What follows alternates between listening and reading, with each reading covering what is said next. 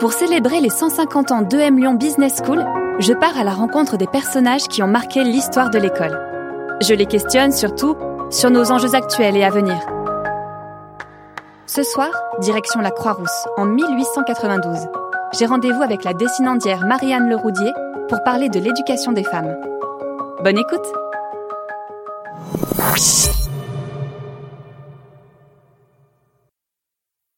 Marianne, bonjour, comment allez-vous? Bonjour, très bien, merci.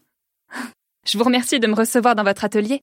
La dernière fois qu'on s'est vu, en 1872, on a parlé d'entrepreneuriat féminin, on a parlé de la place des femmes dans cette grande fabrique lyonnaise, de la place des femmes même de manière générale.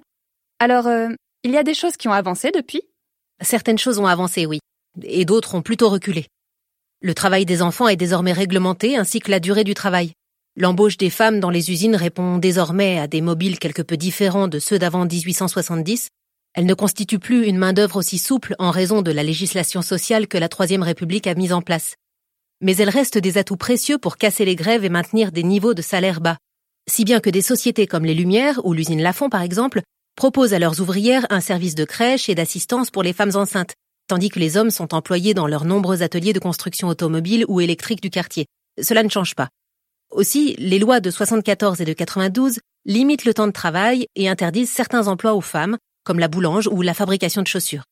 Ah oui, c'est pas tout rose, effectivement. Je suis contente de vous retrouver. J'aime bien parler avec vous. Vous êtes en quelque sorte euh, cet œil impartial, un peu extérieur à l'école supérieure de commerce. Je rappelle que vous êtes dessinandière lyonnaise de renommée internationale. Qu'est-ce qui s'est passé pour vous ces 20 dernières années?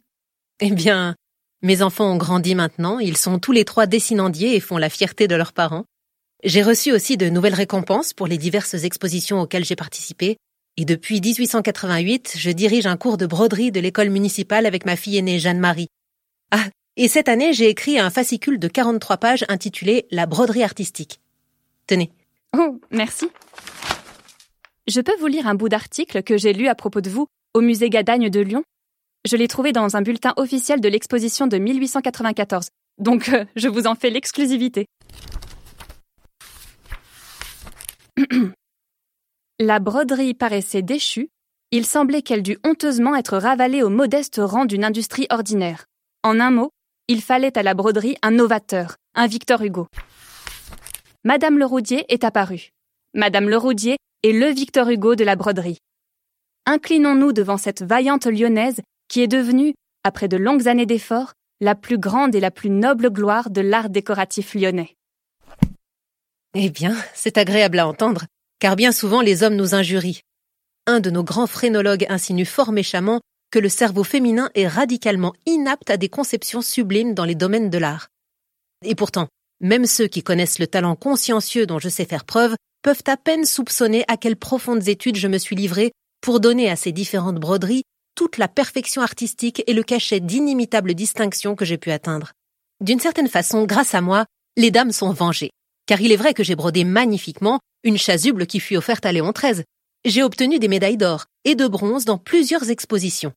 Qui d'ailleurs ne connaît pas les lambrequins du foyer de l'opéra, la chape faite pour Pie et surtout les œuvres magistrales qui ont figuré à l'exposition universelle dans les galeries des arts libéraux? Regardez celle-ci. Devant les moi, les critiques les plus compétents et les plus sévèrement acerbes demeurent interdits. Il faut bien l'avouer, sans moi, l'exposition allemande était la première pour la broderie. Mon œuvre a fort heureusement sauvé la réputation de notre pays, laissant loin derrière elle toutes les productions étrangères. Et celle-ci, que dirons-nous de la mise au tombeau, cette autre majestueuse production d'où se dégage une si puissante intensité de vie? Que dirons-nous de cette œuvre aussi douloureusement saisissante? Jamais encore un artiste n'avait fait sentir d'une façon aussi prodigieusement intense toute la sublimité des douleurs humaines. Bientôt s'ouvrira aussi le salon de la soirée lyonnaise, dans lequel les visiteurs pourront admirer une exposition de robes, ceintures et garnitures pour la mode, mais aussi plusieurs garnitures de fenêtres de divers styles, au passé, au petit point, ainsi que des restaurations et des arrangements d'œuvres anciennes. Mon mari et moi, nous exposerons de nouvelles créations qui n'offriront pas moins d'intérêt que les précédentes. Ce sera sans nul doute le plus grand succès d'une exposition où l'on pourra voir toutes mes créations qui gardent la marque de la grande maison lyonnaise. Bravo, c'est, impressionnant. Et vous enseignez alors maintenant? Dommage que vous n'ayez pas pu enseigner à l'école supérieure de commerce de Lyon. Avec un tel bagage professionnel et votre renommée internationale, vous auriez pu largement y enseigner. Vous n'avez même pas essayé de postuler? Euh, Bon. Euh, si vous le voulez bien, je voudrais qu'on parle un peu de vous, de votre parcours. Qu'est-ce que vous avez comme bagage scolaire? Je suis arrivée à Lyon en 1848 à l'âge de 10 ans. À cette époque, la majorité des écoles pour les jeunes filles étaient congréganistes. Et à Lyon, c'était les sœurs Saint-Charles qui s'occupaient de la plupart des écoles communales de filles. Il devait y en avoir une trentaine réparties dans la ville. Moi, j'étais à Saint-Potin, dans le quartier des Brotteaux. Donc vous avez reçu un enseignement religieux? Ces sœurs n'étaient pas des religieuses comme on pourrait l'entendre. Elles n'étaient pas cloîtrées et ne faisaient pas de vœux. Mes parents auraient aussi bien pu m'envoyer à l'école normale féminine de Lyon, confiée aux sœurs de Saint-Joseph ou n'importe quel établissement laïque qui se développait dans ces années-là. Mais j'imagine qu'ils ont jugé que l'enseignement de l'école congréganiste était de meilleure qualité. Je crois qu'ils avaient raison. De toute façon, l'enseignement public était encore confessionnel en ce temps-là, et où que vous soyez, l'enseignement était suranné et abusait à satiété des exercices de piété. Ce n'est que peu à peu que l'instruction profane est devenue un enjeu majeur pour les familles. Brotto, c'est le quartier des soyeux, ça, non? Vous venez d'une famille riche alors? Pas vraiment. Mon père était charron et le quartier de Brotteaux n'était pas encore le centre des affaires soyeuses comme aujourd'hui. Je me souviens que la mère supérieure, Madame Dupuis, répétait qu'à leur établissement au Brotteaux, elle avait trouvé un peuple d'enfants aussi inculte que celui des missions lointaines. Ce n'est qu'à l'ouverture du parc de la Tête d'Or que le faubourg des Brotteaux fut aménagé, qu'on vit quelques industriels y installer leurs bureaux et progressivement construire leurs appartements tout proches pour pouvoir veiller continuellement sur leurs affaires. Vous obtenez un brevet ou un certificat d'études primaires? Les sœurs de l'école Saint-Charles étaient résolument opposées au brevet. Elles disaient qu'il pourrait être source d'orgueil pour ces religieuses et tendraient à placer l'enseignement du catéchisme au second rang. Mais la question faisait débat au sein de la congrégation. Mais on vous permet d'accéder à un enseignement supérieur ou technique sans ce diplôme? Ah, Quel enseignement supérieur ou bien technique? L'école de la Martinière? L'école centrale? Vouliez-vous peut-être que je fisse l'université? Jusqu'à la fin du Second Empire, les femmes n'avaient pas accès à l'enseignement supérieur ou technique en France, et l'université était un espace exclusivement masculin. D'ailleurs, on ne songeait pas dans les écoles primaires à faire des futures ouvrières ou des techniciennes, tout au contraire. On en faisait plutôt des fonctionnaires, sans avoir aucune fonction à leur donner, si ce n'est celle d'institutrice, pour laquelle 2000 concurrentes se disputaient une dizaine d'emplois. En vérité, la femme ne pouvait avoir qu'une condition sociale, celle d'épouse. Alors moi-même, je fus mariée très jeune, mais j'avais déjà entrepris une formation en couture, puis un apprentissage chez une brodeuse. Vous avez appris la broderie sur le tas, alors? En ces temps-là, entre 1848 et 1870, l'apprentissage en atelier était le seul moyen d'acquérir un enseignement pratique du métier. La plupart des canuts apprenaient leur métier sur le tas, ils étaient placés chez un maître d'atelier et devaient apprendre à tisser, à garer, à réparer. Ils occupaient le rôle de tireurs pendant quelque temps, afin de se familiariser au métier et progressivement on leur confiait de plus larges responsabilités. On considérait que l'apprenti était formé quand il était capable de produire intégralement une soie, et cela pouvait durer de six mois à plusieurs années selon les aptitudes et les tempéraments. Le directeur de l'école supérieure de commerce de Lyon en 1872, Dr Achille Penaud, m'expliquait qu'avec la révolution industrielle, le monde s'était complexifié et que cet apprentissage sur le tas ne pouvait plus réellement fonctionner. C'est ce qui justifiait la création de l'école notamment. C'est vrai. Et ainsi, la Chambre de commerce proposa aussi des cours du soir pour garantir une meilleure formation professionnelle. Ces cours étaient adressés aux hommes et aux femmes. Moi-même, dès 1864, et sur les conseils de mon mari qui est lui-même dessinandier, je m'inscrivis au cours du soir de mademoiselle Alliot. Et par les suites, je pus créer mon propre atelier de broderie spécialisé dans la restauration des broderies et tapisseries. Qui est-ce, mademoiselle Alliot? Mademoiselle Clotilde Alliot était maître dessinandier et mandatée par la Chambre de commerce pour donner des formations de dessin industriel, de broderie et de couture. Leur équivalent en matière de commerce et de négoce, c'était les cours donnés par mademoiselle Luquin. Ces cours existent toujours et sont essentiellement théoriques. D'ailleurs, en 1870, sur le modèle de l'école de mademoiselle Luquin, la ville de Paris fonda des cours commerciaux pour les adultes femmes.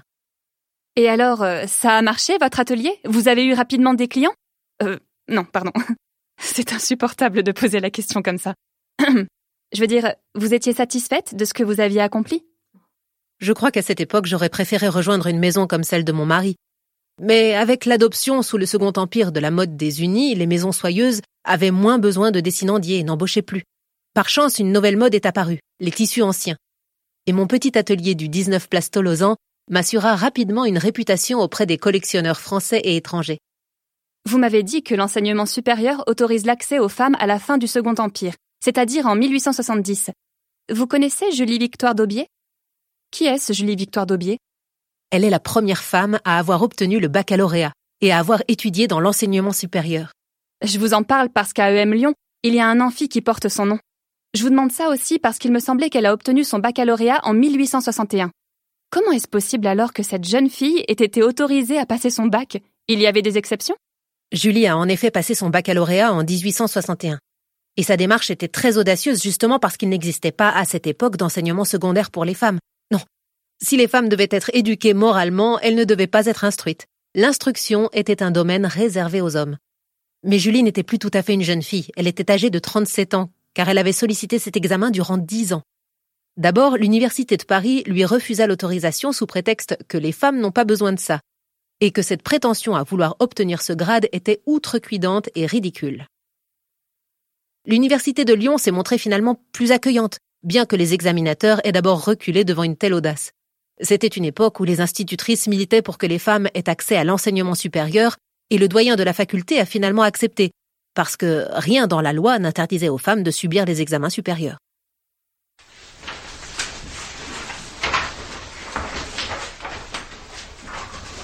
Rendez-vous compte, c'était un phénomène extraordinaire pour une jeune fille que de se présenter à cet examen. Aux épreuves écrites, sur une centaine de candidats, on remarquait deux robes. Encore, la seconde était-elle une soutane. Afin que la candidate ne soit pas mêlée à la foule, on lui avait réservé une place à part au bout de la propre table des examinateurs. Nous sommes réunis ici, messieurs, en ce jour historique, pour accueillir Julie Victoire d'Aubier dans notre prestigieuse université. En permettant à Madame Daubier de passer son baccalauréat, nous donnons un signe fort et encourageant pour toutes les femmes qui voudraient l'imiter. Imaginez un monde dans lequel les femmes. Quand on proclama les résultats, le président du jury crut devoir signaler la nouveauté par une petite allocution, et les écoutiers des journaux trouvèrent dans cette audace féminine de la copie Madame pour le lendemain. par ici, s'il vous plaît. Madame Daubier L'épreuve la plus terrible était l'épreuve orale, où l'impénétrante se trouvait confrontée non seulement aux autres candidats et aux examinateurs, mais aussi à tout un public venu nombreux assister au spectacle d'une femme passant un examen supérieur. La candidate devenait le point de mire de tous les yeux. Rouge, embarrassée, elle n'osait gagner sa place. Les examinateurs, presque aussi gênés qu'elle, n'osaient faire asseoir cette jupe au milieu de tous ses pantalons. Et là encore, devant le refus du ministre de l'Instruction publique de lui décerner son diplôme, il a fallu l'intervention d'Arlès Dufour et de l'impératrice Eugénie pour que Julie devienne officiellement bachelière. Bon, c'était un combat compliqué, mais finalement, Julie Victoire d'Aubier a ouvert l'enseignement supérieur aux femmes, et c'est à Lyon que ça s'est passé. Au niveau de la loi, oui, l'enseignement secondaire féminin est véritablement créé 20 ans plus tard. Mais cet enseignement pour les femmes ne prépare pas vraiment au baccalauréat. Les programmes sont très allégés, on veut bien former des épouses et des mères cultivées, mais non des bachelières futures étudiantes à l'université. Il faudra encore de l'audace et du courage aux femmes pour présenter le baccalauréat. Longtemps après la réussite de Julie, les bachelières sont encore en petit nombre à l'université. Les pères bourgeois lyonnais pensent encore que les cours de faculté sont trop tendancieux pour les jeunes filles, ou des médecins et avocats pour qui ouvrir leur profession aux femmes reviendrait à la dévaloriser. Le droit et la médecine restent des bastions masculins, voyez-vous. Les femmes n'ont accès qu'à la pharmacie, par exemple. Et l'école de commerce de Lyon, dans ce paysage de l'enseignement supérieur, vous trouvez qu'elle pourrait se différencier? De quelle manière? Ben, je sais pas. Eh bien, il me semble qu'il n'est même pas question d'admettre les femmes dans l'enseignement. Cette longue marche des femmes vers l'enseignement supérieur français a été plus ou moins rapide selon les secteurs, avec des décalages ou des inversions dans le temps parfois surprenants. Il y a eu quelquefois des accélérations, mais aussi beaucoup d'évolutions lentes, voire des quasi-stagnations qui perdurent. Du côté des écoles supérieures de commerce, cette marche a été tout aussi lente et difficile. Lyon, en particulier, avait bien des cours du soir à destination des femmes, modèle qui a été reproduit dans plusieurs villes françaises. Mais c'est vers 1915 seulement que commencent à se succéder les décisions ministérielles autorisant les écoles supérieures de commerce à recevoir des étudiantes. L'école supérieure de commerce de Lyon fait bien partie des écoles autorisées à recevoir, dans l'école, des jeunes filles qui rempliraient les conditions régulières d'admission. Mais comme en 1872, du fait de la création d'établissements nouveaux qui ont pris part à l'enseignement professionnel des jeunes filles, l'école ne veut pas se placer en concurrence et les admissions ne vont progresser réellement qu'à partir de l'année scolaire 1947-1948, c'est-à-dire, dans les faits, près de 30 ans avant les autres. On remarque que ces nouvelles venues augmentent manifestement le nombre de bacheliers présents dans les effectifs. Ce retard n'est donc pas une question de niveau, mais plutôt un blocage relatif aux mœurs de l'époque, comme vous le dites.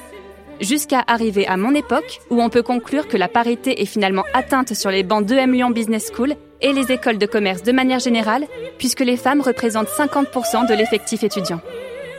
Bon, en tout cas, je vous trouve drôlement renseigné sur le sujet. Je soupçonne que vous ayez tout de même voulu accéder à l'enseignement supérieur quand vous étiez adolescente. Non. C'est mon fils Émile, il est très attaché à sa ville de Lyon et grand connaisseur de son histoire, de son parler, de son éducation, de la soierie et des canuts. Il a commencé l'écriture d'ouvrages historiques sur la ville de Lyon au XVIIIe siècle et il me donne régulièrement des sortes de conférences particulières pour s'aider lui-même à la bonne compréhension des événements. Ah oui, donc vous avez un fils et deux filles, tous trois dessinandières et dessinandiers. Ils ont suivi le même parcours? Pour ce qui est de l'enseignement primaire, oui. Avec les lois de Jules Ferry sur l'enseignement laïque, gratuit et obligatoire, des groupes scolaires ont été édifiés à la Croix-Rousse pour les enfants, puisque la loi de 79 fit obligation d'ouvrir deux écoles normales, une de garçons, une de filles. Désormais, les filles sont encadrées, scolarisées et peuvent prétendre à de nouvelles professions. La concurrence entre enseignement congréganiste et laïque a finalement permis la scolarisation des filles qui, à l'heure actuelle, réussissent autant que les garçons au certificat d'études primaires. Cependant, il faut préciser que l'instruction des filles n'est pas régie par les mêmes principes que celle des garçons. Elle est dominée encore par la volonté d'arracher les femmes à l'Église et donner aux futures mères un enseignement pratique et moral nécessaire qu'elles transmettront à leurs enfants. L'objectif n'est donc toujours pas de former les jeunes filles en vue d'un métier, ainsi les lycées de filles ne préparent-ils pas réellement au baccalauréat? Vos enfants rejoignent ensuite un enseignement technique? Oui, et si Lyon ne compte à ce jour que peu d'universités, je trouve que l'enseignement technique laisse peu à désirer. Lyon est une ville de savoir-faire, une ville de la main. Or, les revendications patronales ont abouti à Lyon à l'ouverture de nombreux établissements spécifiques dont certains proposent des structures équivalentes pour les filles. Nous avons l'école de la Martinière, véritable école polytechnique à l'usage des classes ouvrières, où sont enseignées les sciences dans leur application à l'industrie. Au-dessus de cette école se place l'école centrale lyonnaise, qui s'adresse plus particulièrement aux enfants de familles aisées. Il y a encore notre école des beaux-arts qui assure à la fabrique et aux industries diverses des dessinateurs et des artistes capables, et l'école municipale de tissage de Lyon qui a été fondée il y a dix ans environ à l'initiative des Canuts et la municipalité d'Antoine Gaëton. C'est là-bas qu'ont étudié mes enfants. Et il y a l'école supérieure de commerce de Lyon qui propose aussi des cours de tissage et de dessin industriel. Oui, bien sûr. À l'école de commerce, les cours théoriques sont donnés par monsieur Loire, que je connais bien, et qui a succédé à monsieur Mézia. Aux dernières nouvelles, vous n'étiez pas complètement convaincu par cette nouvelle école. Vous aviez des réserves, vous attendiez de voir comment l'école allait évoluer. Est-ce que votre avis a changé? L'école fait parler d'elle et d'une très bonne manière. Son enseignement est reconnu. À ma connaissance, c'est la seule école de cette ville qui donne à la fois un enseignement théorique de la matière en même temps qu'un enseignement pratique du métier. C'est ce qui explique le succès rapide de la section de tissage, à mon avis. Les cours sont donnés par quatre professeurs, un pour la théorie, un autre pour la pratique et deux ouvriers spécialisés. Il est évident que cette méthode d'enseignement fait figure de modèle et qu'elle sera, je l'espère, bien plus développée à l'avenir. Pour être honnête, je sais aussi que beaucoup de jeunes gens, depuis la nouvelle loi, vont encore à l'école de commerce pour échapper à deux années de service militaire. Nous aurions pu l'envisager d'ailleurs pour notre petit Émile. Mais il n'empêche que vous n'y avez pas envoyé vos enfants. Enfin, votre fils du moins. Ce modèle nouveau présente tout de même un inconvénient. C'est qu'il est cher. La Chambre l'admet volontiers par ailleurs, et je peux le comprendre moi aussi maintenant que j'enseigne. L'école a fait d'immenses travaux pour agrandir ses locaux et accueillir plusieurs métiers à tisser de démonstration, mais le coût de l'année a été fixé à 800 francs. C'est au-dessus de mes moyens. Mais ils ont mis en place un système de bourse, non? Émile aurait pu en bénéficier et devenir maître dessinandier, mais en apprenant le métier à l'école de commerce. À la vérité, quoique les fondateurs de l'école supérieure de commerce aient organisé cet établissement de manière à former tout à la fois des chefs de commerce et des employés, quoiqu'un système libéral de bourse la rende accessible aux enfants des classes moins favorisées de la fortune, cette école supérieure n'en est pas moins appelée à préparer surtout des chefs de commerce. Et ce n'est pas ce que voulait Émile. Ce que j'ai compris, moi, selon le directeur de l'école Saint-Cyr Penaud, c'est que ce choix se justifie par une volonté stratégique d'orienter l'enseignement vers l'excellence. L'école supérieure de commerce de Lyon cherche à se différencier et à consolider son niveau d'éducation. Mais je trouve intéressant qu'ils aient mis en place un système de bourse pour attirer aussi des enfants de classe moins favorisés, n'est-ce pas? En tout cas, c'est toujours intéressant d'avoir votre vision étrangère à l'école. Surtout, grâce à vous, j'ai compris un peu mieux quel était le paysage éducatif lyonnais en 1892. Et on peut remarquer que EM Lyon Business School faisait à cette époque figure d'exception, puisqu'elle faisait le lien entre deux types d'enseignement existants à Lyon. L'enseignement supérieur et l'enseignement technique. Trois même, puisque ces cours préparatoires servent à compléter l'enseignement primaire. Madame Leraudier, je vous remercie beaucoup pour ces explications. Je vous souhaite une très bonne continuation. Au revoir. L'émission est finie pour aujourd'hui. J'espère que ça vous a plu. Je pense que c'était la dernière fois qu'on dialoguait avec cette femme extraordinaire, Marianne Leroudier. Ce podcast vous est proposé par EM Lyon Business School, avec Laetitia Villemot dans le rôle de Marianne Leroudier, Juliette Père, moi-même, dans le rôle de Mia, le studio Audiovisite pour les prises de voix, à l'écriture et à la réalisation, Naguib Boufraï de l'émission Capsule. La prochaine fois, toujours en 1892, nous irons rencontrer le président de la Chambre de commerce, Édouard Hénard, pour parler ensemble de la transition numérique. À bientôt!